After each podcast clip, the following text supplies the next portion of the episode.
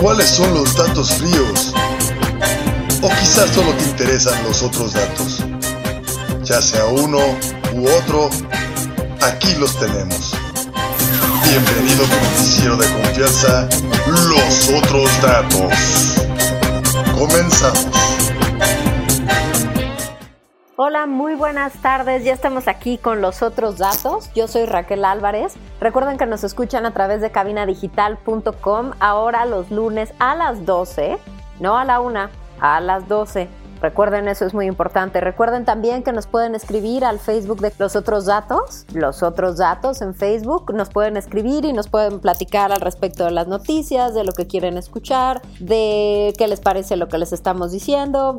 Nos pueden escribir lo que quieran. Nosotros vamos a estar encantados de escuchar, de leer más bien lo que nos tienen que decir. También lo pueden hacer directamente en la página de Cabina Digital en Facebook también.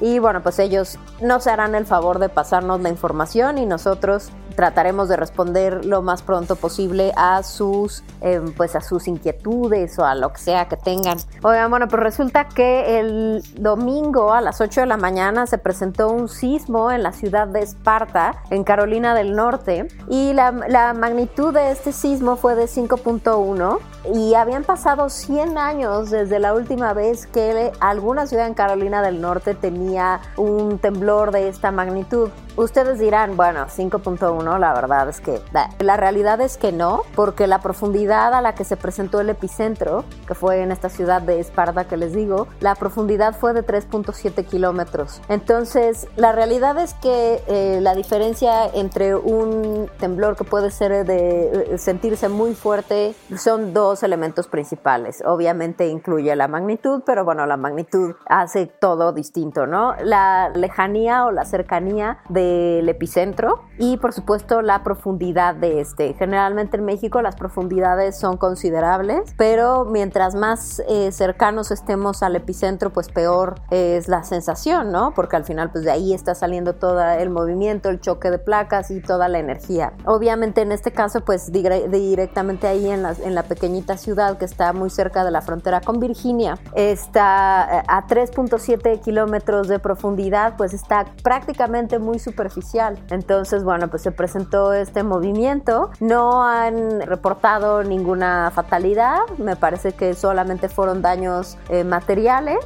Y bueno, pues esa es la situación en Carolina del Norte. Y bueno, si ustedes no lo recuerdan o no sabían bien la historia, el 6 de agosto, el 6 y el 9 de agosto se conmemora la caída de las bombas atómicas en Hiroshima y Nagasaki. El 6 eh, fue en Hiroshima y en Nagasaki tres días después, el 9 de agosto. Y bueno, pues ustedes, si no recuerdan, esa fue, digamos, para entonces la guerra como tal ya había terminado porque Hitler ya se había suicidado, las tropas rusas ya habían entrado a Alemania y bueno, ya se había liberado Francia e, e Inglaterra. El tema aquí fue que como... Eh, Japón había atacado Pearl, Harbor en, en Hawái, en, Estados Unidos, pues había ahí un, pues una situación ahí medio de venganza, la verdad, entre, entre Estados Unidos y Japón. Y a pesar de que ya finalmente pues la guerra como tal ya, ya había terminado, eh, Estados Unidos estaba aprobando,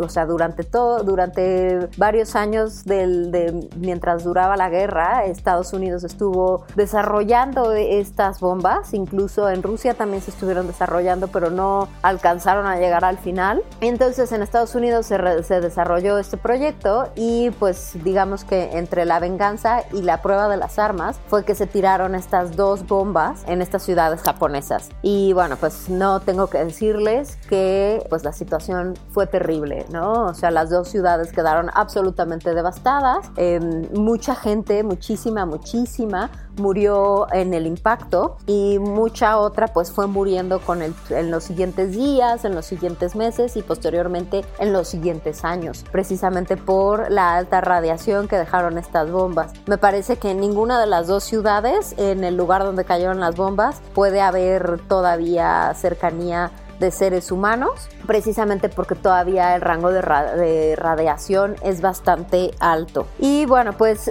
ustedes vieron, seguramente ya vieron las noticias, hay 5 millones de infectados de COVID ya en Estados Unidos, mientras que Brasil ya aceptó que ya está por encima de las 100 mil decesos. Entonces, bueno, pues esto habla de que hay muy poco control. Yo se los he mencionado en numerosas ocasiones. Estados Unidos, Brasil y México son los principales países donde se están presentando más decesos y el contagio sigue sin control, ¿no? Porque pues bueno, es un poco lo que les platicaba, no me acuerdo si hace un programa o hace dos. Curiosamente, los tres presidentes que han tomado, pues no han tomado más bien ninguna medida ni les interesa y están ahí nada más asusando a la gente esta que sigue sin creer y que sigue sin tomar medidas y que, que básicamente le vale, pues justamente los países de esos tres presidentes son los que están presentando la mayor cantidad de contagios y la mayor cantidad de decesos. Sugiero que si están próximas las elecciones en cualquiera de los tres, que sí, en Estados Unidos es el 3 de noviembre, en México el año que viene y la verdad es que desconozco si en Brasil estén próximas, pero si es así, yo les sugiero que piensen bien en qué quieren votar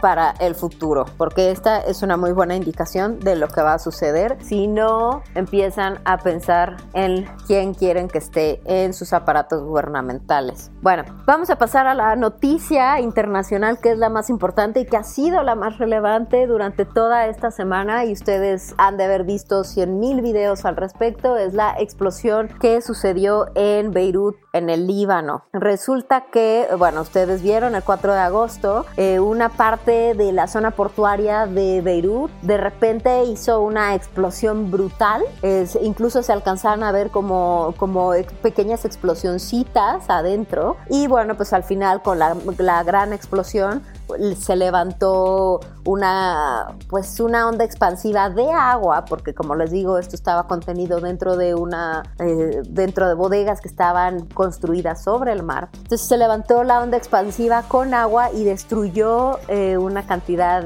impresionante de edificios. Obviamente la mitad del puerto desapareció. Incluso hay una foto donde se ve que el concreto sobre el cual estaba eh, la bodega donde está el almacenaje se levantó, un, o sea, un pedazo completo desapareció. Obviamente coches, obviamente, y desafortunadamente pues ha habido muchísimos, muchísimos decesos, ¿no? Ahorita pues todavía están ahí eh, buscando gente entre los escombros, hay muchísimos desaparecidos, pero me parece que están diciendo que está ya cerca de los 200 fallecidos y muchísimos heridos, ¿no? Porque esto pues no era solamente la gente que estaba cerca de, del puerto, sino pues todos los demás, ¿no? Por la tremenda onda expansiva y todas las casas, hay un montón de casas destruidas, este, los vidrios todos golpearon a un montón de gente y bueno, pues esta situación ha llevado a que tres ministros del gobierno actual de Líbano ya renunciaron e incluso el primer ministro está diciendo que con tal de terminar con todas las manifestaciones que están sucediendo ahorita, eh, ellos están dispuestos a llamar a elecciones adelantadas para ver si con eso pues hay un cambio estructural dentro del gobierno y eso pues ya trae un poco más, eh, bueno, logra tranquilizar un poco a la gente que pues ustedes se imaginarán está brutalmente molesta, ¿no? Bueno, ¿y cuál fue la razón por, por la cual se presentó esta, esta explosión? Pues miren, resulta que por las razones que ustedes gusten y manden, había en un contenedor, llevaban seis años confiscados más de 2.000 toneladas de nitrato de amonio. El nitrato de amonio en su uso, digamos, normal, se utiliza para fertilizante. Pero bueno, hay eh, obviamente esta particularidad, ¿verdad?, de que este, los elementos que conforman esta molécula, pues son eh, inflamables, ¿no? Todavía no tienen exactamente claro qué fue lo que desató la, la explosión de todo esto, pero bueno, les estoy hablando de más de 2.000 toneladas de este producto. Seguramente estaba contenido en diferentes cajas, lo cual explicaría por qué había como estos destellos ahí este, dentro de las flamas de la primera explosión. Y bueno, pues al final, pues el hecho de que todas esas cajas finalmente como se prendieran, pues terminó en esa monstruosa explosión que ustedes vieron y en esa nube rojiza que se levantó, que pudimos ver, digamos, después de la onda expansiva del agua, ¿no? Y cómo no querían que la gente estuviera enojada si resulta que esta, esta cantidad de nitrato de amonio que estaba ahí depositada en el puerto de Beirut, resulta que la habían decomisado de un barco que había zarpado de Georgia en 2014, Georgia el país de, de Europa del Este, no vayan a creer, porque este, este barco era de un empresario ruso que vivía en Chipre y que por alguna razón, pues en realidad ya era un barco súper viejo, porque era, lo habían construido en 1986, el Rosus, y llevaba pues obviamente una tripulación y llevaba este nitrato de amonio en esas cantidades y además iba a ser parada en Beirut para recoger maquinaria pesada. O sea, este barco ya no daba más, estaba todo oxidado, o sea, las cubiertas estaban oxidadas y casi no tenía prevención para incendios. Obviamente esto se determinó en un puerto en Sevilla un año antes de que saliera de Georgia para, o sea, determinar cuál era el estado real del barco y bueno, determinaron las investigaciones, que ya no estaba en condiciones de estar dando servicio y mucho menos en, trayectos tan largos. Y lo que les tengo que decir es que además este, esta ruta, o sea, el barco tenía como fin llegar a Mozambique con, esta, con el nitrato de amonio y con la maquinaria pesada. Obviamente cuando pararon en Beirut y lo revisaron y, y revisaron a la, a la, tripulación, que además no se le había pagado en quién sabe cuántos meses, eh, obviamente la situación del barco era deplorable, Total, al final las autoridades de Líbano pues se les hizo fácil decomisar el barco y ya no permitirle la salida, pero el problema no era solo haberlo decomisado, sino qué iba a pasar con el cargamento que llevaba, ¿no? Pues entonces obviamente pues terminaron sacándolo del barco porque era mucho más probable que tuviera un, un problema, o sea, el problema que ya hubo, ¿verdad? Que hubiese un problema estando dentro del barco, en las condiciones en las que estaba el barco. Entonces, a la hora que decomisan y que dicen, no, este barco ya no va a salir ni de pero ni de risa loca de este puerto, estuvo ahí en una serie de investigaciones y de idas y venidas y obviamente nadie quería hacerse cargo de, del cargo porque pues al final eh, no solo, o sea, como les decía, pues es un tema de fertilizante, pero también con este nitrato de amonio se pueden generar bombas, ¿no? Entonces, bueno, pues nadie quería hacerse cargo del cargamento, pero al final pues las, las autoridades del puerto tuvieron que decir que ellos se hacían cargo y metieron el cargamento en uno de, de las bodegas que estaban en el puerto. Entonces, eh, por esa razón mágica, es, este material estaba ahí metido en el puerto de Beirut. ¿Cómo no va a estar la gente furiosa si las autoridades sabían perfectamente que esta, eh, este mm, material increíblemente pues inflamable, este, que puede ser comparado con la dinamita, o sea, que es para generar bombas, estuviera metido ahí este, sin que nadie lo revisara, sin que nadie tuviera el cuidado de disponer correctamente de él. Claro que la gente está enojada, claro, porque además pues ya saben, al principio era, no, es que hubo eh, tres muertos y tres heridos. Pues la gente todavía está más enojada, pues la reacción es absurda, claro que no. O sea, alguien se tiene que hacer responsable de lo que pasó y el gobierno medio, medio se estaba lavando las manos. Obviamente, ustedes deben recordar, las reacciones de la gente que pudieron ver en los videos es, eh, es una reacción hacia las bombas. Yo no sé si ustedes recuerdan, pero obviamente el Líbano ha estado metido, ahorita ya no y desde hace muchos años no, pero estuvo metido en temas de, de, guerras con, con Israel y Palestina y el Estado árabe y todas estas por Hezbollah y, todas estas eh, cosas que suceden en el Medio Oriente, ¿no? Entonces eh, el Líbano, pues la gente ya estaba, ya tenía como ese background de, de bombardeo, de, de guerra, de entonces, bueno, las reacciones, por eso también está tan afectada la gente, porque al final es como mover ahí un, terror colectivo eh, terrible, ¿no? Entonces, bueno, pues eh, si se preguntaban por qué la gente estaba molesta más allá del tema de la explosión y de decesos, pues bueno, esto podría añadirse a esa problemática. Pero bueno, nos vamos a una pequeña pausa y ahora regresamos con los otros datos.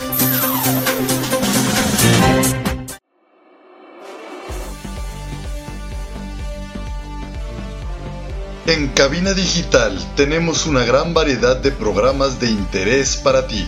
Tenemos desde terror, salseo, sexualidad y entretenimiento. Sintonízanos todos los días Revisa el menú en cabinadigital.com y no te pierdas ninguno. Cabina Digital, lo que te interesa escuchar.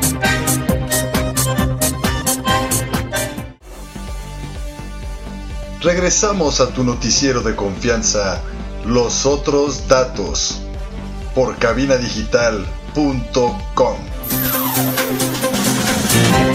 Ya estamos de vuelta aquí con los otros datos otra vez. ¿Se acuerdan de la noticia esta del oso que se acercó a unas chicas que estaban haciendo ejercicio en Chipinque? Bueno, pues ha sido un ir y venir con el pobre oso ese que ni la debía ni la temía, porque, bueno, lo capturaron en el momento en el que se acercó a esta chica, pues para buscar algo de comer, yo creo. Y me parece que también fue el mismo oso o uno de los osos que se vio que se metían a las casas de que se encuentran ahí en San Pedro Garza Garza en la zona de Chipinque, pues ahí como a las albercas y como que investigaban las casas y esto, porque al final el tema es que estaba justo la cuarentena y la gente no estaba saliendo. Entonces los animales pues empezaron a salir de sus escondites y de sus vidas regulares, pues para ver qué, ¿no? ¿Qué, qué era lo que estaba pasando? Y pues ahí terminaron. También el tema es que, por ejemplo, el parque este de Chipinque, pues hay, hay muchísima gente, o sea, puedes entrar, puedes, hay, un, hay unos caminos donde puedes este, llegar hasta la cima del monte este y bueno, pues hay al final digamos que los animales salvajes que viven dentro de este parque tienen la oportunidad de pues de medio tratar con los seres humanos. En realidad tampoco es que vayas y le des de besos y abrazos a un oso negro, ¿no? Pero pues sí tendrían la posibilidad de y obviamente el hecho de que haya humanos ahí metidos pues implica que hay comida de humanos ahí y pues los animales no son tontos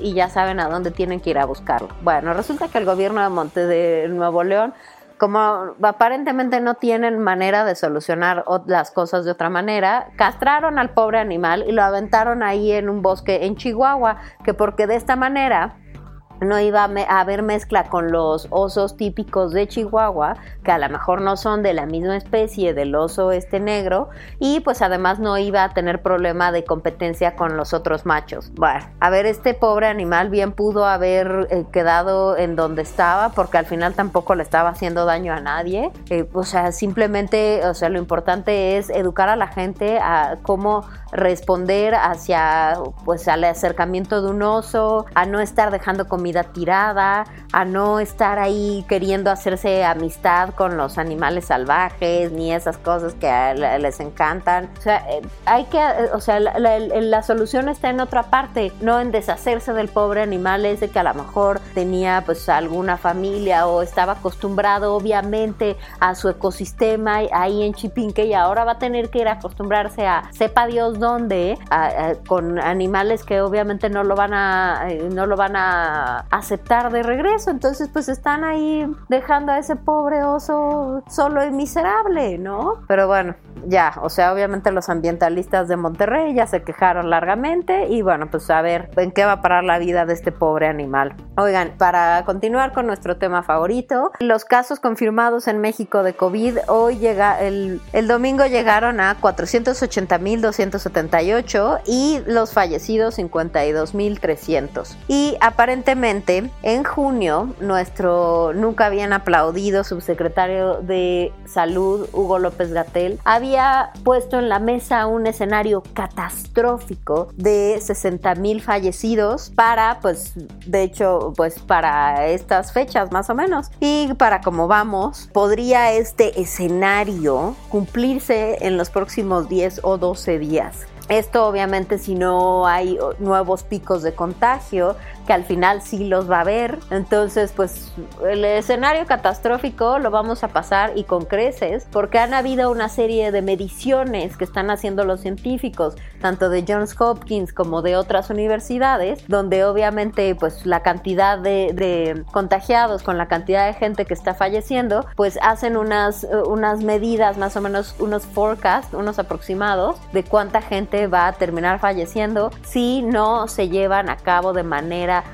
eh, muy rígida las medidas de control sanitario. Entonces, el escenario peor al cual nos podríamos enfrentar es que en noviembre de este año haya 140 mil fallecidos por COVID. Obviamente todo esto sin contar todos los datos que el gobierno nos está ocultando alegremente, porque bueno, pues como les había dicho antes, hay un subconteo de fallecimientos a nivel república y hace poco pues hicieron un conteo de tan solo 20 estados donde daba el triple de la cantidad que estaba sucediendo en ese momento y faltaban 12 estados más. Entonces, bueno, pues esta es como la suposición ahí de que pues esto es el número, ese es digamos el número oficial, que es terrible y pues obviamente la proyección pues va sobre los números oficiales, pero pues si calculamos, pues más o menos está más o sea, más o menos si son 140 mil, estaríamos hablando de 400 mil en realidad.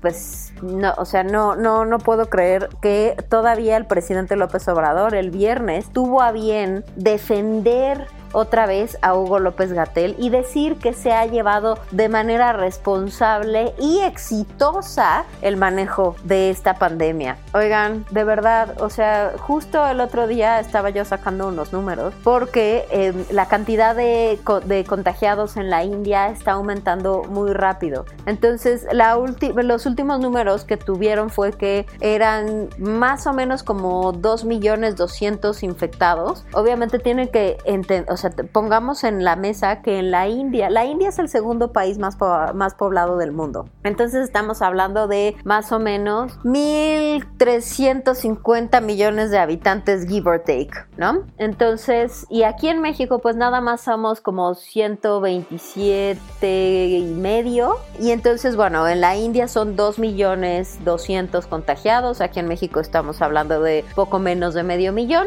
Y en la India nada más tenían 41 mil fallecidos de todos esos contagiados, ¿no? Y aquí en México tenemos pues prácticamente 53 mil, ¿no? Van más, menos, días más, días menos, ¿no? Entonces, estamos hablando de que el 11% de la gente que se contagia de COVID en México fallece, mientras que en la India solo el 2%. Y estamos hablando de que la India es un país súper poblado con una franja de pobreza verdaderamente terrorífica, verdaderamente terrorífica, ¿eh? Les digo que además se bañan y toman agua del Ganges donde además avientan a los muertos. O sea, estamos hablando de una tasa de letalidad brutal en México, brutal, o sea, mucha gente, o sea, me parece, o sea, es anormal que, que alguien pueda decir que la pandemia se ha manejado con responsabilidad y con éxito, con este porcentaje tan brutal de letalidad que tiene la enfermedad aquí en México, porque además es el país con la tasa de mortalidad y de letalidad del virus más alta del mundo. Y ya olvídense, si la comorbidad y que si la diabetes y que si esto y que lo otro. Oigan, a ver, eh, eh, justo además también estaban haciendo un estudio y la franja de, personas que fallece de COVID en México, la más grande, son jóvenes, no son los, los grupos de riesgo. Entonces, o sea, el problema está en otro lado, ¿no les parece? Y mientras esto está pasando, en el estado de Oaxaca aprobaron una ley que prohíbe la venta de refrescos y comida chatarra a los menores de edad. Miren, desde hace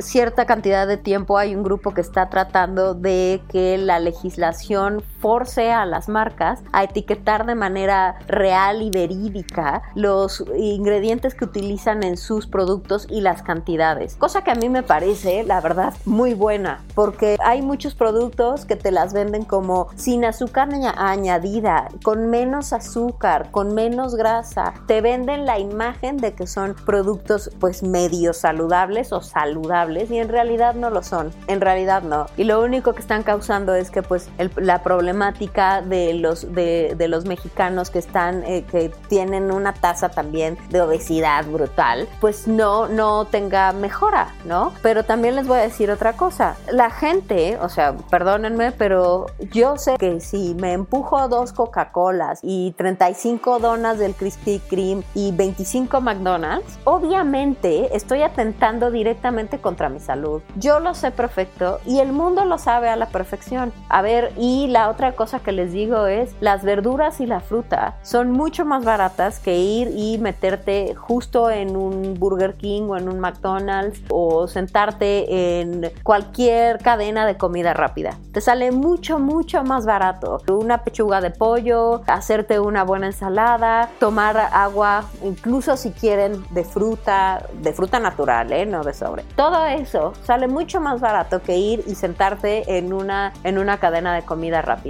Y la gente lo sabe y no lo deja de hacer. Esto no es un tema de, ay, es que el etiquetado, o sea, sí los etiquetados son engañosos, 100%. Eso es absoluta verdad. Y, eh, y, y les invito a leer las etiquetas de lo que están comprando para realmente saber si están comprando cosas que les hace bien, que les hacen bien o que les hacen daño. Pero por el otro lado también, no me digan que no saben que tragarse un paquete gigante de sabritas no les hace daño. No es comerse 35 kilos de polvo de papa con aceite y con quién sabe qué cantidad de conservadores y añadidos. Por favor, no me digan que no lo saben y que no lo sabe toda la gente. La verdad es que sí. Y, y el problema no es ese. El problema es que no se da una educación adecuada ni en las escuelas ni en la casa, ¿no? Y tampoco se dan entonces alimentaciones balanceadas, particularmente en las casas. Pero la realidad es que si se impartieran clases de nutrición básica en las escuelas y les dijeran, oye, a ver, tomarte dos litros de coca, pues te destruye eh, la barriga y te da y te puede llevar a que te dé gastritis y obviamente obesidad y te daña las arterias y obviamente pues hacer agua de frutas frescas te da pues eh, es mucho más saludable, estás consumiendo agua natural, estás consumiendo frutas naturales, si sustituyes las papas abritas incluso por papas fritas hechas en tu casa, que se pueden hacer incluso en el horno, pues o sea, estás teniendo el mismo producto mucho de mucha mejor calidad con los nutrientes prácticamente intactos. Si esta información se impartiera de manera correcta a toda la gente, o sea, talleres para papás, una clase para los niños, eh, obviamente niveles más avanzados en secundaria y en preparatoria. Bueno, pues entonces estaríamos creando una base real para que la problemática de la obesidad y de la diabetes en México mejorara y pues dejara de ser una de las principales razones por las cuales la gente se muere en México. Pero no, entonces lo primero es leyes para impedir que se les venda a los niños. Sí, perfecto. Y cuando lleguen a su casa y en su casa esté repleto de refresquitos y de papitas, ¿qué? ¿Qué va a pasar? ¿Cuál es la diferencia? ¿Dónde va a mejorar el asunto? ¿Saben? O sea, este ganas de estarle tapando el ojo al macho como uh, imbéciles y lo peor es que la gente cae redonda en los cuentos estos y, y no, claro, es que es una medida fantástica. ¿Una medida fantástica de qué? Pues si en su casa los compran y en su casa los comen, pues da igual si no se los venden a ellos en las tiendas y ustedes no creen dando, o sea, viendo cómo son las cosas en México, que los tenderos igual se los van a vender. Pues si no es cigarro, si no es alcohol, por favor, hay que pensar antes de hacer las cosas. Pero bueno, y en mejores noticias todavía, la CEP ha declarado que 2 millones, casi 3 millones de niños y jóvenes tuvieron que dejar su escuela durante la pandemia. Entonces, el abandono en escuelas preescolares, primarias y secundarias alcanzó el 10% de la matrícula, lo cual significa 2.525.330 alumnos preescolar, primaria y secundaria, mientras que en educación superior y universitaria fue un 8%, lo cual se calcula en 305.089 universitarios. O sea, perfecto, más gente sin educación. Pues nos vamos aquí a una pequeña pausa y regresamos con los otros datos. Hola, yo soy César Valdovinos de la tía Sam y su vaca roja. Te invito a pasar a Cervecería Montreal y disfrutar la variedad de alitas y las hamburguesas. Cervecería Montreal. Casa Fuerte número 28, Interior 13 y 14. Aquí te esperamos. ¿Quieres que tu marca aparezca aquí? Busca nuestros contactos en cabinadigital.com y haz que tu marca llegue a todos nuestros radioescuchas. No pierdas más tiempo. cabinadigital.com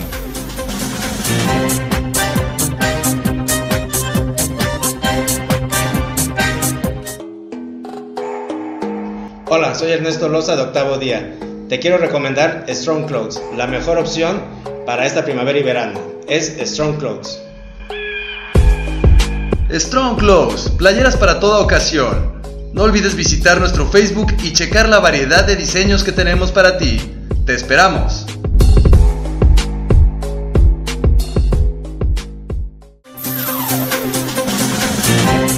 Ya estamos de regreso con los otros datos. Oigan, y resulta que a pesar de que la situación no ha mejorado en la Ciudad de México, nuestra muy amada y respetadísima Claudia Sheinbaum, jefa de gobierno de la Ciudad de México, decidió que era una fantástica idea seguir abriendo cosas, pues nuevos negocios, ¿no? Entonces, bares, cantinas, antros, salones y jardines de eventos podrán operar como restaurantes para poder hacer una apertura del 30% y seguir las reglas específicas del gobierno capitalino, como es el uso de cubrebocas, gel y mantener la sana distancia. Obviamente, pues estos que no estaban registrados originalmente como restaurantes van a tener que registrarse con un permiso correspondiente. Solo pueden poner la música baja, no más de 62 decibeles, y el horario de, funcionamiento que está hasta ahora permitido es de las 7 de la mañana a las 10 de la noche. Esto es para esos, eh, esos en específico. También está aparentemente la apertura de los cines y de los museos, pero no de los teatros. O sea, el tema del teatro pues es que obviamente hay gente ahí subida en el escenario y pues obviamente no van a poder tener a toda la gente en el escenario y además a todo el público, ¿no? Entonces, bueno, esa sería la razón por la cual los teatros no pueden abrir, pero al final pues los museos también tendría que entrar muy poca gente y, y bueno, pues la ocupación seguiría siendo del 30%. Todo esto tendría que estar pasando en esta semana, o sea, de hoy lunes 9 al 16 de agosto. Este es el tiempo determinado para que sucedan estas actividades y la gente pueda hacer eso. O sea, yo de verdad no alcanzo a entender la necedad de esta banda y su semáforo de idiotez sin fin. A ver, los contagios siguen, los decesos siguen, nada, o sea, el tema de contagios no parece disminuir. O sea, hay veces que disminuye y luego vuelve otro pico brutal. Ahora que todas estas cosas, ya quiero ver los picos tan brutales que va a haber en la Ciudad de México. Y aún así, esta mujer sigue empeñada en abrir cosas. Miren, yo entiendo el tema de los bares y de los antros y de todas estas cosas que les mencioné anteriormente. ¿Por qué? Porque se trata de locales que ahorita van a tener que estar cerrados y que además van a tener que solicitar un permiso especial para poder funcionar como restaurantes y tener algún tipo de actividad que les permita eh, recaudar alguna cantidad de dinero para pagar todos los gastos fijos que tienen. En específico vamos a hablar de la renta y de todos los proveedores. Entonces es una situación muy compleja, muy difícil para todos los dueños de, estos negocios, ¿no? En realidad sí entiendo por la parte de, de la presión de la gente que tiene negocios y que necesita volver a reactivarse. Si ustedes pudieran ver la cantidad de lugares que ya cerraron y que precisamente por la, por la presión de, pues de los gastos fijos y de, y de que no estaba avanzando esto. Yo lo entiendo, lo entiendo a la perfección, se los juro. Pero también este tema de, ay, ahora vamos a abrir cines y museos y no sé qué. O sea, pero ¿por qué? ¿Por qué le están dando más oportunidad a la gente de irse a meter a otros lugares para seguir contagiando sin fin? O sea, ¿cuál es el objetivo de todo esto? Que realmente todos terminemos contagiados y ya. Que haya más gente que se muera de esto. ¿Cuál es el objetivo de seguir abriendo cosas. A ver, lo de los cines al 30%. Es más, ni están estrenando películas. ¿Para qué quieren los cines abiertos? Entiendo que también es una pérdida para ellos, pero bueno, pues al final ahorita pues no están, no están operando las salas, no están adquiriendo las películas, no están gastando en alimentos ni esto. Entonces, bueno, pues ni modo, es algo que tiene que, que detenerse. El tema de los museos también, pues tampoco los museos son, no es que lo que haya ahí se vaya a echar a perder, ¿saben? La verdad es que entiendo que hay mucha gente que no tiene trabajo ahorita eh, de, en esos sectores particulares, pero la realidad es que nada más se están poniendo en riesgo para que vaya, para que la gente vaya y se meta y entonces todos estos que siguen sin entender el uso del cubrebocas, o sea, ¿para qué está pasando todo esto? Y luego obviamente otra vez salió Alfaro a pelearse largamente con Hugo López Gatel, que porque su semáforo no funcionaba. No, el semáforo no funciona, pero tampoco funciona el hecho de que la gente no entienda nada, ¿no? O sea, sí, eh, porque además le propusieron a Claudia Sheinbaum que ya hiciera obligatorio el uso de cubrebocas, sí, o sea, y que si no se utilizaba, debería haber una sanción, una sanción económica o legal, como que te llevaran al toro, ¿no? Ah, no, no, no, no, eso, eso no se puede hacer. ¿Cómo que no se puede hacer? Estás, están viendo la situación y siguen con, con blandengues y no, es que mejor eso no, y que la gente lo haga sola. Que no, pues si no lo han hecho en los últimos meses, ¿qué les hace pensar que lo van a hacer ahorita? Nada más porque ah, ya les dimos chance de que vayan al cine a ver nada y ya les dimos chance de que vayan a los museos, que pues al final pues van a ser las exposiciones normales porque no hay un solo museo en el resto del mundo que ahorita esté transportando exposiciones nuevas. Entonces pues básicamente es como abrir los museos para nadie, ¿no? Entonces, o sea, este es el, el, el, el, mayor absurdo que he tenido que escuchar durante todo este tiempo. Y el paso siguiente es abrir los espacios deportivos, o sea, los gimnasios, los clubes y todo eso, ¿no? Porque además, pues esa gente también tiene que, tiene que abrir sus negocios. Y esta, pues les está dando la puerta idónea para que puedan exigir que esta ya haga las aperturas consiguientes. O sea, esta mujer no podría ser más estúpida aunque trate no sé, o sea, hay una falla ahí en la mente que yo no alcanzo a comprender. Y ahora, hablando de cosas de Morena que no tienen sentido, el presidente López Obrador también tuvo a bien esta semana, bueno, la semana pasada, eh, hacer una declaración sobre las, eh, las elecciones, ¿no? Porque pues la gente se está muriendo ah, por todos los lados de México, pero este hombre ya está muy preocupado por las elecciones que han de venir y invitó a los narcotraficantes traficantes a no eh, interceder o a no meter dinero eh, en, dentro en las siguientes em, elecciones, ¿no? ¿Cómo? ¿Por qué el presidente está solicitándole amablemente a los narcotraficantes no financiar las campañas? ¿De qué está hablando? O sea, de en qué mundo tenemos que vivir donde un presidente le solicita amablemente a los cárteles que pues no financien a los que no financien las campañas de los próximos pues de los próximos senadores y diputados y gobernadores y todo eso. Oigan, ¿qué no debería estar este hombre más preocupado por la gente que se está muriendo? O si está muy empeñado en estar preocupado por las elecciones, ¿no deberían estar preocupados por hacer un protocolo que mantenga eh, la seguridad de los que van a votar, ¿no? La seguridad me refiero a que las elecciones se lleven a cabo correctamente sin la injerencia del gobierno federal, que se lleven a cabo con las medidas de eh, las medidas sanitarias correspondientes, porque perdónenme, pero esto de las medidas sanitarias se va a tener que quedar durante mucho tiempo más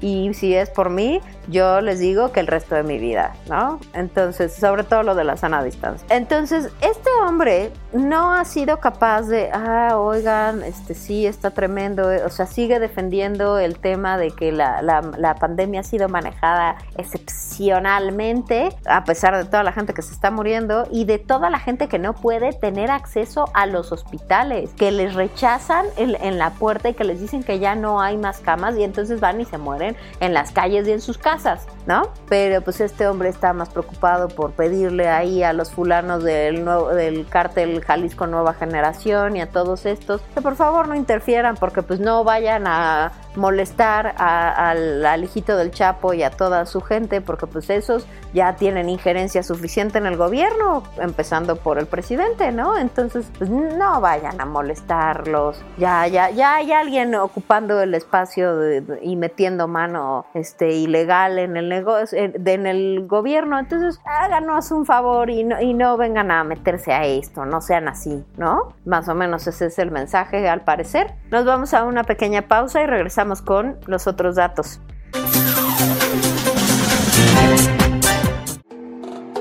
Yo soy Samantha Fonseca de la tía Sam y su vaca roja y para estar cómoda uso Strong Clothes. Visita su Facebook y elige el diseño que más te guste. Strong Clothes, playeras para toda ocasión. No olvides visitar nuestro Facebook y checar la variedad de diseños que tenemos para ti. Te esperamos.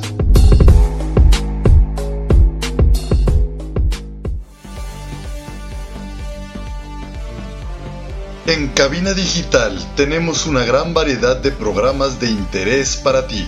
Tenemos desde terror, salseo, sexualidad y entretenimiento. Sintonízanos todos los días. Revisa el menú en cabinadigital.com y no te pierdas ninguno. Cabina Digital, lo que te interesa escuchar.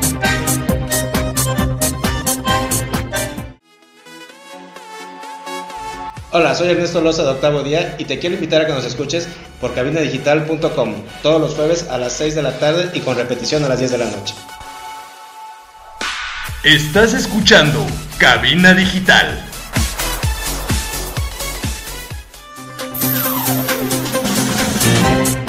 Estamos aquí de regreso con los otros datos y resulta ser que el 22 de agosto se llevará a cabo el evento DC Fandom, donde se van a reunir todos los actores y actrices que han tenido que ver o que van a tener que ver con alguna película de DC, obviamente de esta marca de cómics. Y bueno, obviamente este evento va a ser de manera digital. Entre las personalidades que van a asistir va a ser Robert Pattinson ahora con la película de Batman, porque no sé si sabían, pero Robert Pattinson va a ser el nuevo Batman. No entiendo por qué.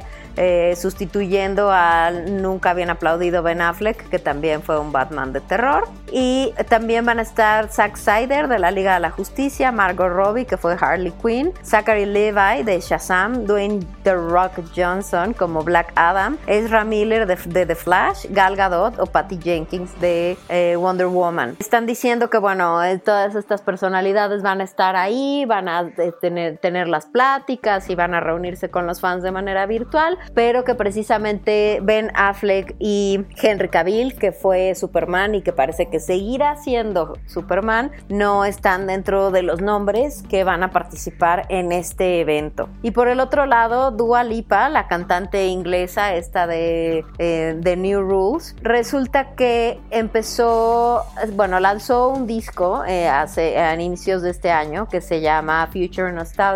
Y bueno, pues al final lo lanzó justo mientras estaba a la mitad de la cuarentena. ha sido medio un tema ahí. Y hace poco en su Instagram publicó una foto donde sale ella, que es la, la portada original del disco este que lanzó, su segundo disco de estudio. Pero está acompañada de Mark Ronson, Gwen Stefani, Madonna, Missy Elliott y el DJ de Black Madonna esto obviamente empezó a causar un revuelo ahí en, Instagram y en el resto de las redes sociales, porque al final lo que ella estaba diciendo es que va a ser una reedición de Future Nostalgia con todas estas colaboraciones. La canción de Levitating va a tener una segunda, una segunda versión con Madonna y Missy Elliott. Hará un cover de Physical con Gwen Stefani y un remix de Mark Ronson. Y bueno, pues también el DJ estadounidense de Black Madonna estará participando en este nuevo reedición de este disco de esta cantante británica. El domingo se conmemoró el cumpleaños de el que habría sido el cumpleaños 57 de la cantante americana Whitney Houston.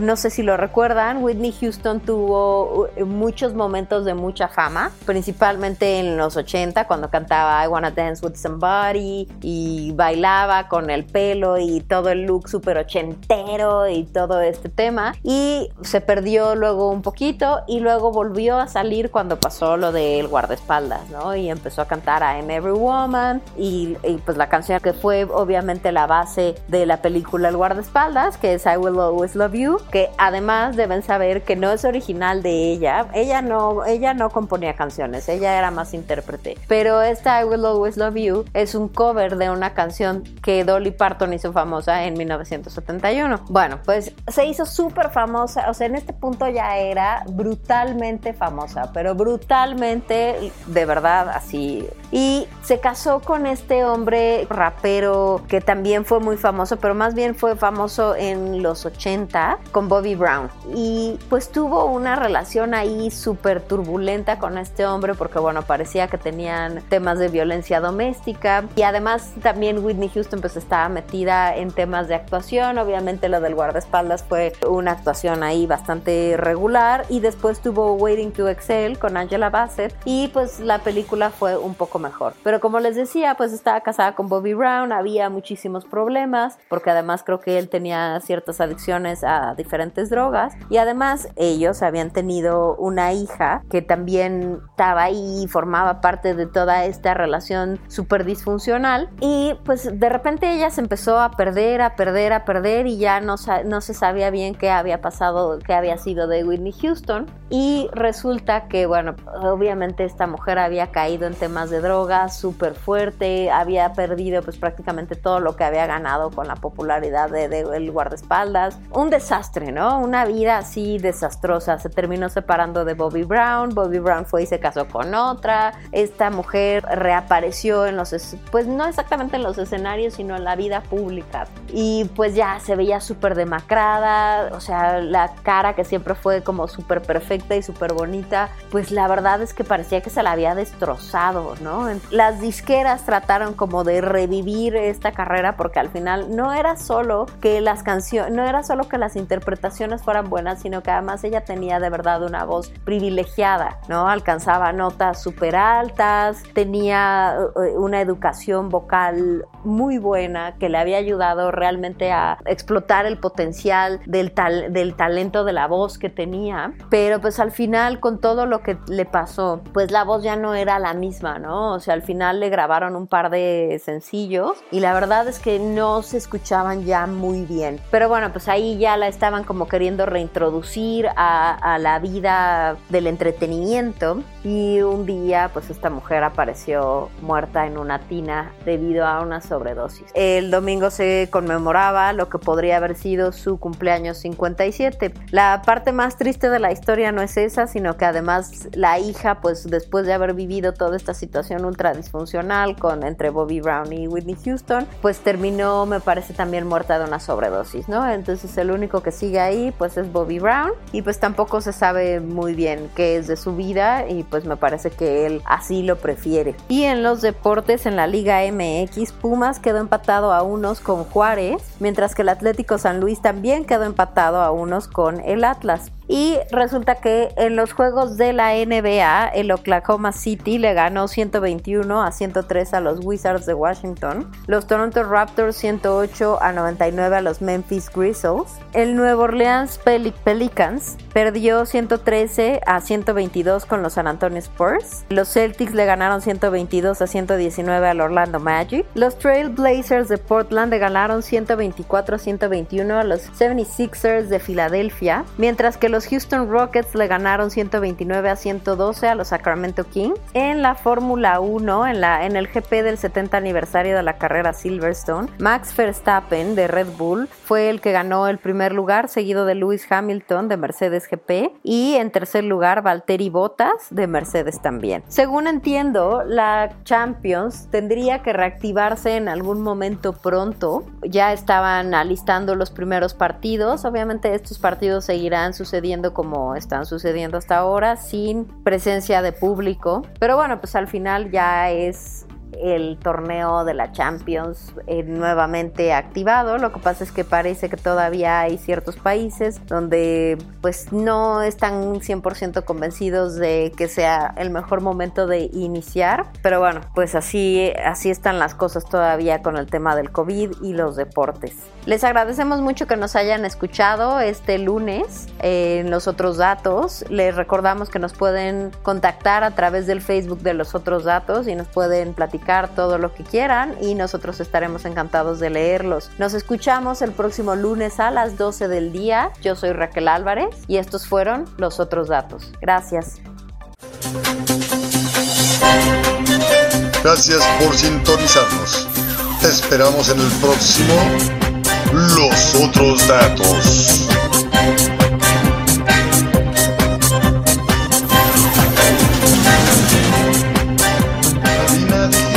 lo que te interesa escuchar.